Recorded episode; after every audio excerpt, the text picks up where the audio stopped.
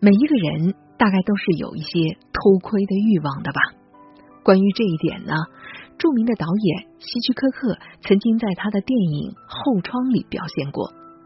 这男主呢，大腿骨折了，坐在后窗前，却忍不住窥视的欲望，开始偷偷的观察周围的邻居。于是，在房间里练舞的交际花的舞蹈演员，抑郁不得志的钢琴师，渴望爱情的单身女人，喜欢露宿阳台还用小的吊篮运宠物狗遛弯的夫妻俩，以及一个在雨夜拖着大箱子出行了好多次之后，太太就消失掉的珠宝的推销员，这一切都变成了男主窥探的对象。当然。之后，他的生活也因此卷入到了一系列的漩涡当中。今年获得奥斯卡最佳真人短片的《邻居的窗》就讲述了一个这样的故事：女主是一个家庭主妇，她已经有了两个孩子，又怀上了老三。日常的琐碎占据了她大部分的生活，她呢一脸的憔悴，看起来非常疲惫。有一天，他们所住的楼的对面搬来了一对年轻的小夫妻。这对夫妻是热情洋溢，充满了朝气，有活力，甚至有时候呢，站在窗口顾不上拉窗帘，就开始忘情的亲热。于是，在一个平淡如水的夜晚，女主夫妇饶有兴致又五味杂陈的观赏了对面邻居充满火辣辣的这一幕。对面的小夫妻没有孩子，所以他们甜蜜的享受着两人世界，还经常会叫上一群朋友开 party，嗨到很晚。没有鸡毛蒜皮的日常琐碎，好像永远都用不着为生活烦恼。看到这一切，实在是让女主太羡慕了。而女主呢，生完了三个孩子以后，她已经很少会跟老公亲热了。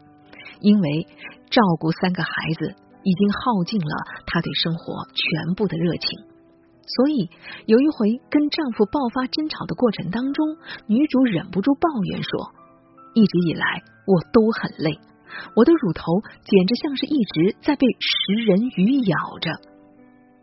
可是对面窗子里的生活，简直就像是另一个美好的平行世界。”女主难以控制自己想窥视他们生活的欲望，哪怕在深夜，在给孩子喂奶的时候，她也无法抵抗这种窥视欲，情不自禁的会拿起望远镜去窥视一番。然而，对面邻居的生活却没有像女主想象的那样热烈的明快下去。他们消失了几天，等再回来。男邻居居然剃了光头，在之后没有了歌舞升平、喝酒的聚会，取而代之的是亲友们面色凝重的上门拜访，和女邻居躲在一边偷偷落泪的场景。终于，一个夜晚，这位男邻居辞世了，上门清理尸体的专员用一个裹尸袋把他给拉走。女主看到这一切，慌忙跑下楼，试图去安慰那位女邻居。没想到的是，女邻居居然一眼就认出了他，而且跟他说：“你就住在对面的那栋楼里，对吧？你有一个女儿，一个小儿子，还有一个小婴儿啊！但愿这不会让你觉得被冒犯了。真的，你的孩子们太可爱了，还挺搞笑的。我丈夫。”一直病得很重，我丈夫和我有时候会偷偷的看看你的孩子，应该还有你的丈夫吧。夜里你坐在那儿喂那个小小的婴儿，真的。女邻居越说越激动，眼睛里流露的是满满的羡慕。你看，像女邻居的这种羡慕的心理，是不是太容易就滋生呢？我们羡慕那些家境比自己好的、赚的比自己多的、长得比自己漂亮的、比自己有趣有才华的，甚至是不是还经常在想，如果生命可以重来就好了？自己可以成为向往的那种人，这样应该会活得很幸福吧。在羡慕他人的时候，我们渴望成为任何人，除了自己。当然，适度的羡慕也不是什么坏事儿，甚至还可以倒逼自己成长。我们是可以有野心、有欲望，是可以渴望过上更好的生活。但是，是不是也应该学着去接受，并且认可生命每一个阶段不一样的幸福感呢？在电视剧《东京女子图鉴》里，女主林一心想要去东京。让她终于在东京找到了一份工作，租下了一处房子，并遇到了在这个城市第一个爱上她的男人，开始过起了妥帖安稳的日子之后，某天夜里，她盯着起了球的内裤，觉得这样的幸福太渺小、太悲哀了。于是，她毅然决然逃离了这样的生活。在这之后，林。和很多的男人产生过交集，的确用了很多的奢侈品，赚到了比以前翻了好几倍的薪资。兜兜转转了好多年以后，当她在街头再一次看到前男友的时候，发觉曾经以为渺小而又悲哀的幸福，其实也非常的难能可贵，而且当年的那种幸福并不是随处可见。不值一提的。是啊，我们可以赚更多的钱，赢取更多和生活讨价还价的筹码。可是，幸福这种东西太主观了，光靠钱是解决不了的。因为钱本身既不会让人幸福，也不会带来不幸，它其实就是中性的，但它像是一个放大镜。会充分的暴露出事情本来的样子。如果你是用钱来给幸福划分等级，那么等到你有了钱之后，等待着你的不过是新的一轮的比较，新的一轮的财富追逐吧。试想一下，临近年底，当每个人都极尽凡尔赛文学之能事。用自认最低调奢华的方式，在朋友圈这个赛博的窗口去炫耀，你拿到了多少的年终奖？公司都组织了到哪里去搞团建旅游？你休了多少天的年假？给父母亲准备了怎样的高端礼物的时候，当本来考评拿到了 A，加薪了两千块钱的你，正乐呵呵的盘算该怎么犒劳一下自己的时候，你却看到。大学的舍友在朋友圈分享，他拿到了更大笔的项目提成，他的公司还要组织海外旅游一波，需要代购的能够去联系他的时候，你脸上的笑容是不是会凝固呢？你的银行卡里多出来的数字一点儿也不诱人了，你的快乐也就随之烟消云散了，对吗？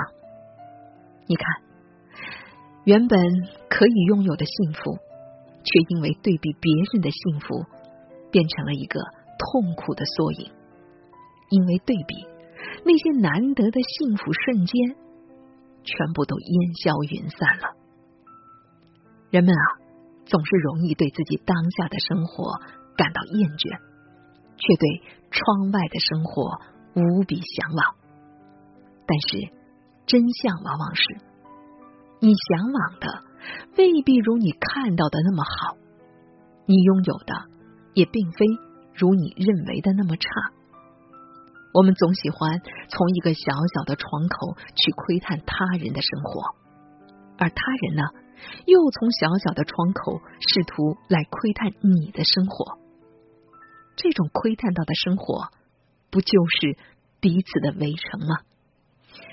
存在主义的大家萨特。在他的话剧《禁闭》当中，描绘了几个灵魂死亡之后坠入地狱，地狱当中没有预想的残忍的酷刑、炼狱般的折磨，只是一间封闭的密室。三个灵魂无论做什么，都得在别人的目光审视之下完成。最先感到崩溃的是一个叫做加尔散的灵魂。他说，地狱当中虽然没有残酷的刑罚，可是他宁愿遍体鳞伤，被鞭子抽，被硫酸浇，也不愿意让自己的头脑受尽折磨。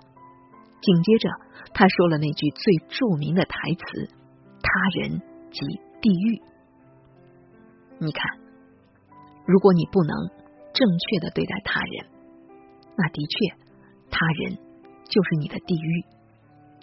如果你不能正确的对待他人的评价，那么他人的评价就是你的地狱。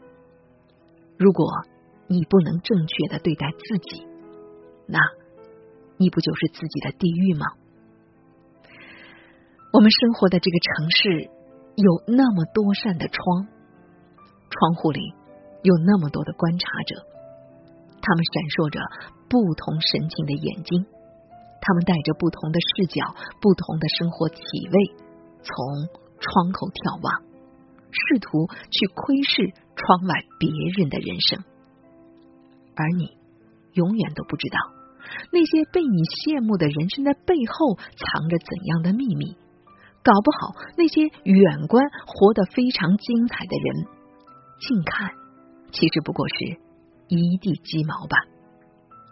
也许啊，荒诞才是生活的本质。理想中的别人的生活，大多都是我们幻想出来的。别人真实的人生怎么样，或许和你窥探到的完全不同。而你的人生到底怎么样，旁观者。可能也永远都不会懂的，所以啊，拉上窗帘吧，学会过好自己当下的生活。生活中有一些美好的事情，比如和朋友一起听听音乐、说说话，比如读一本好书。读书让心灵宁静开放。就像一朵蓝色的鸢尾花。世界可能迷茫喧嚣，人们可能擦肩而过，但在生命飘然的时间里，我们在一起度过一段美好时光。FM 九五，浙江经济广播，九五爱阅读，舒心主持。